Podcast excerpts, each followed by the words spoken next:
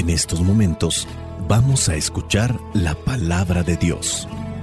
Dispón tu corazón para que el mensaje llegue hasta lo más profundo de tu ser.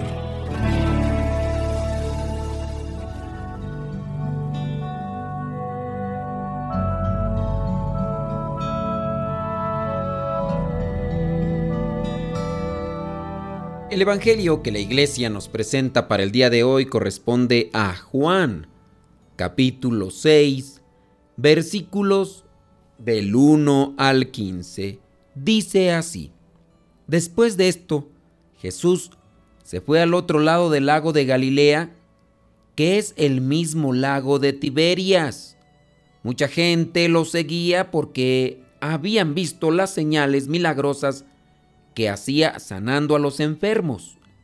Entonces Jesús subió a un monte y se sentó con sus discípulos. Ya estaba cerca de la Pascua, la fiesta de los judíos, cuando Jesús miró y vio la mucha gente que lo seguía. Le dijo a Felipe, ¿dónde vamos a comprar pan para toda esta gente? Pero lo dijo por ver qué contestaría Felipe, porque Jesús mismo sabía bien lo que había de hacer. Felipe le respondió, ni siquiera el salario de 200 días bastaría para comprar el pan suficiente para que cada uno recibiera un poco. Entonces Andrés, que era otro de sus discípulos y hermano de Simón Pedro, le dijo, Aquí hay un niño que tiene cinco panes de cebada y dos pescados. Pero, ¿qué es esto para tanta gente? Jesús respondió, díganles a todos que se sienten. Había mucha hierba en aquel lugar y se sentaron. Eran unos cinco mil hombres. Jesús tomó en sus manos los panes y después de dar gracias a Dios, lo repartió entre los que estaban sentados. Hizo lo mismo con los pescados, dándoles todo lo que querían. Cuando ya estuvieron satisfechos, Jesús dijo a sus discípulos, recojan los pedazos sobrantes para que no se desperdicie nada. Ellos lo recogieron y llenaron doce canastas con los pedazos que sobraron de los cinco panes de cebada. La gente, al ver esta señal milagrosa hecha por Jesús, decía, de veras, este es el profeta que había de venir al mundo. Pero como Jesús se dio cuenta de que querían llevárselo a la fuerza para hacerlo rey, se retiró otra vez a lo alto del cerro para estar solo. Palabra de Dios. Te alabamos, Señor. Señor Jesucristo, nuestro divino Salvador, gracias te damos por tu infinito amor. Te escuchamos en la palabra te recibimos y adoramos en la Eucaristía, te servimos los hermanos.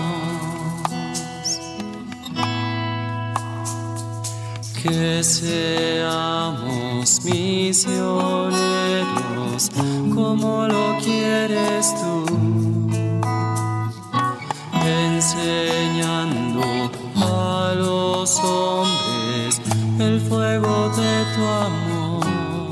En este Evangelio se nos presenta que Jesús da de comer a mucha gente. Dice en el versículo 10 que eran unos cinco mil hombres. No da más detalles. Suponemos, al igual que en los otros evangelios, que también había mujeres y niños, pero solamente está contando los hombres. Dice también un dato interesante es que cuando ya les dieron hasta llenarse, dice en el versículo 11, dándoles todo lo que querían. cuando ya estuvieron satisfechos, Jesús les dice que recojan lo que sobró. Los apóstoles obedecieron. Recogieron, dice, doce canastas con los pedazos que sobraron de los cinco panes de cebada. Dicen los estudiosos que en el Evangelio de Juan, al no aparecer un pasaje donde se habla específicamente de la última cena y del momento propio de la institución de la Eucaristía, es decir, cuando dice que tomó el pan o tomó el vino y se los dio a los discípulos y les dio la orden de hacerlo aquello en memoria de él.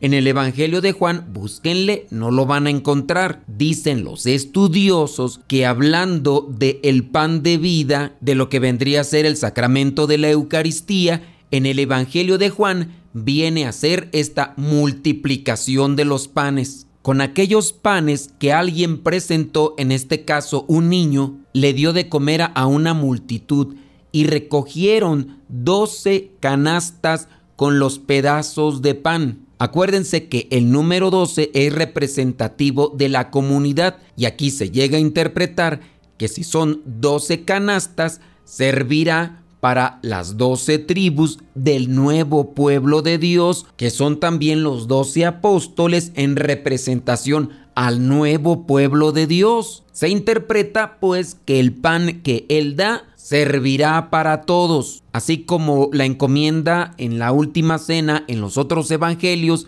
les dice, hagan esto en memoria de mí. Háganlo para todos. Y estamos en el contexto de Pascua. Tenemos que seguir caminando. Tenemos que seguir preparándonos para tener este encuentro con Él, que un día llegará al final de nuestros días en este mundo. Y como seguimos peregrinando en este mundo, necesitamos alimentarnos. Él es el pan bajado del cielo que nos dará la fuerza necesaria para poder seguir caminando y seguir cumpliendo con nuestra misión. Él nos llena, así como dice aquí, les dio hasta llenarse, hasta quedar satisfechos. Jesucristo siempre nos va a llenar en el sentido de vamos a estar bien con Él, vamos a estar realizados. Por eso, en toda confianza y con toda esperanza, tenemos que abrir nuestro corazón para que Él venga a habitar a nosotros y de esa manera quedemos nosotros satisfechos, llenos en la vida. Podemos abrirle nuestro corazón a Jesús y decirle,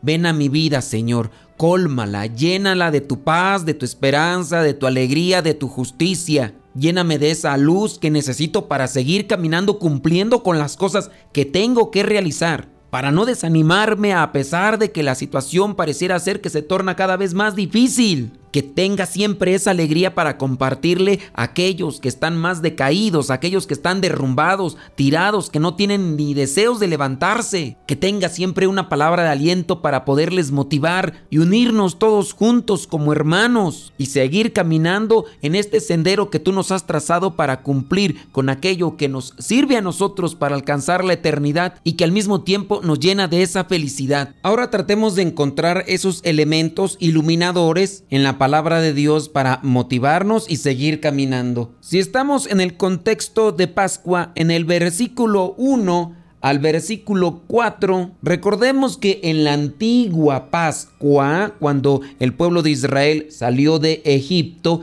el pueblo atravesó el Mar Rojo. En la nueva Pascua, Jesús atraviesa este lago de Galileas que dice aquí que es el mismo lago de Tiberias. Recordemos que una gran multitud siguió a Moisés. Salieron pues de Egipto e iban rumbo a la tierra prometida. Pues también aquí en este pasaje del versículo 1 al 4 dice que una gran multitud siguió a Jesús hacia donde él se encontraba. En el primer éxodo, en lo que es la salida, Moisés subió a la montaña. Jesús ya lo hemos mencionado antes y el que hace más referencia de eso es Mateo. Jesús es el nuevo Moisés y él también en algún momento sube a la montaña. Dice en el versículo 3, Jesús subió a un monte y se sentó con sus discípulos. Después, cuando ya se da cuenta que se lo quieren llevar a la fuerza, también se escapará y se subirá a la montaña a orar. También en la antigua Pascua recordemos que la gente seguía a Moisés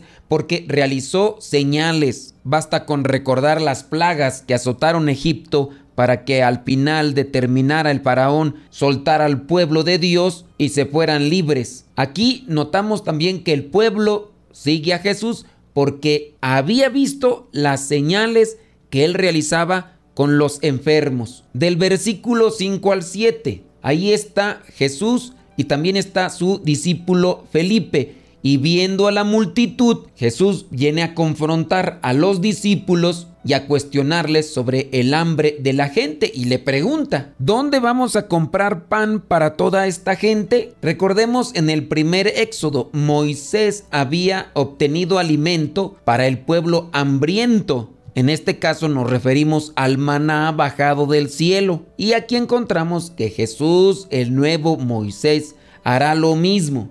Pero como aquí está intercalando este diálogo con Felipe, en vez de mirar la situación a la luz de la escritura, mira la situación con los ojos de una situación humana, con la lógica humana, y viene a responder que ni siquiera el salario de 200 días, fíjense, de 200 días bastaría para comprar el pan suficiente para que cada uno recibiera no hasta saciarse, no hasta llenarse, sino que pudiera recibir un poco, ni siquiera 200 días de salario. Hay que pedirle a Dios también que nos sane nuestra visión meramente cotidiana, humana, porque a veces así nosotros nos ponemos a mirar los problemas de la vida con una óptica terrenal, humana, y no se lo ponemos en manos de Dios. Somos tan ciegos y nos hace falta tanta fe, decía el padre Jorge Lorin. Si yo no pongo mi casi nada, Dios no pone su casi todo. Y hablando de el casi nada, Andrés encuentra aquel muchacho que tiene estos cinco panes y dos pescados. Cinco panes de cebada y dos peces eran el sustento para una sola persona. Y este muchachito entrega lo que trae. No es egoísta. Señor, Toca nuestros corazones para dejar de ser egoístas y pensar solamente en nosotros. Ayúdanos a ser generosos, comprensivos, sacrificados. Ayúdanos a abrir las manos para ayudar a las personas según nuestras capacidades, colocando lo poquito que tenemos, pero tú haciendo el resto. Jesucristo bien pudo hacer el milagro él solo, pero quiso también dejarse ayudar por sus discípulos y por aquel muchacho que ofreció lo que tenía. Si tenemos presente la Pascua y en la Pascua celebramos la resurrección y la palabra resurrección significa volver a la vida, tenemos que resucitar, hacer volver a la vida la fraternidad, la generosidad. Cada día más nos estamos haciendo egoístas porque en la medida que crece el individualismo, crece la insensibilidad. Recuerda que si no ponemos nuestro casi nada, Dios no pone su casi todo. La gente en aquella ocasión malinterpretó los signos de Cristo y lo querían prácticamente obligar. Dice ahí en el versículo 15 que Jesús se dio cuenta de que querían llevárselo a la fuerza para hacerlo rey. Dentro de su mala interpretación también había una obsesión. Querían imponer las cosas. Ni siquiera Dios es así con nosotros. Él quiere generosidad, quiere desprendimiento, quiere libertad. Pidámosle al Espíritu Santo ser sensibles y colaborar cada día en la obra del Señor. Soy el Padre Modesto Lule de los misioneros, servidores de la palabra. La bendición de Dios Todopoderoso, Padre, Hijo y Espíritu Santo, descienda sobre cada uno de ustedes y les acompañe siempre. Vayamos a vivir la palabra. Lámpara es tu palabra para mis pasos, luz en mi sendero. Lámpara es tu palabra para mis pasos, luz en mi sendero. Luz, tu palabra es la luz. Luz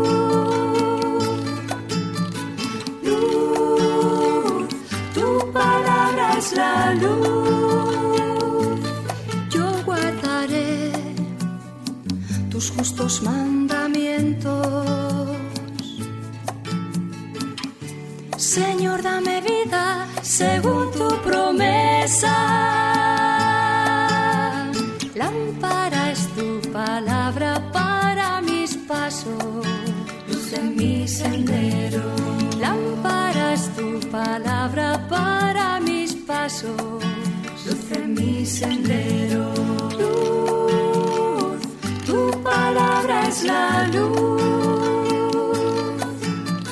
Luz, tu palabra es la luz. Mi vida, Señor, está siempre en peligro.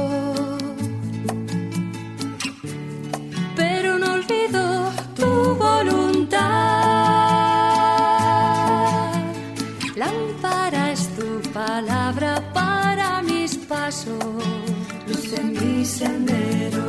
Lámpara es tu palabra para mis pasos, luz en mi sendero. Luz, tu palabra es la luz. Luz, tu palabra es la luz.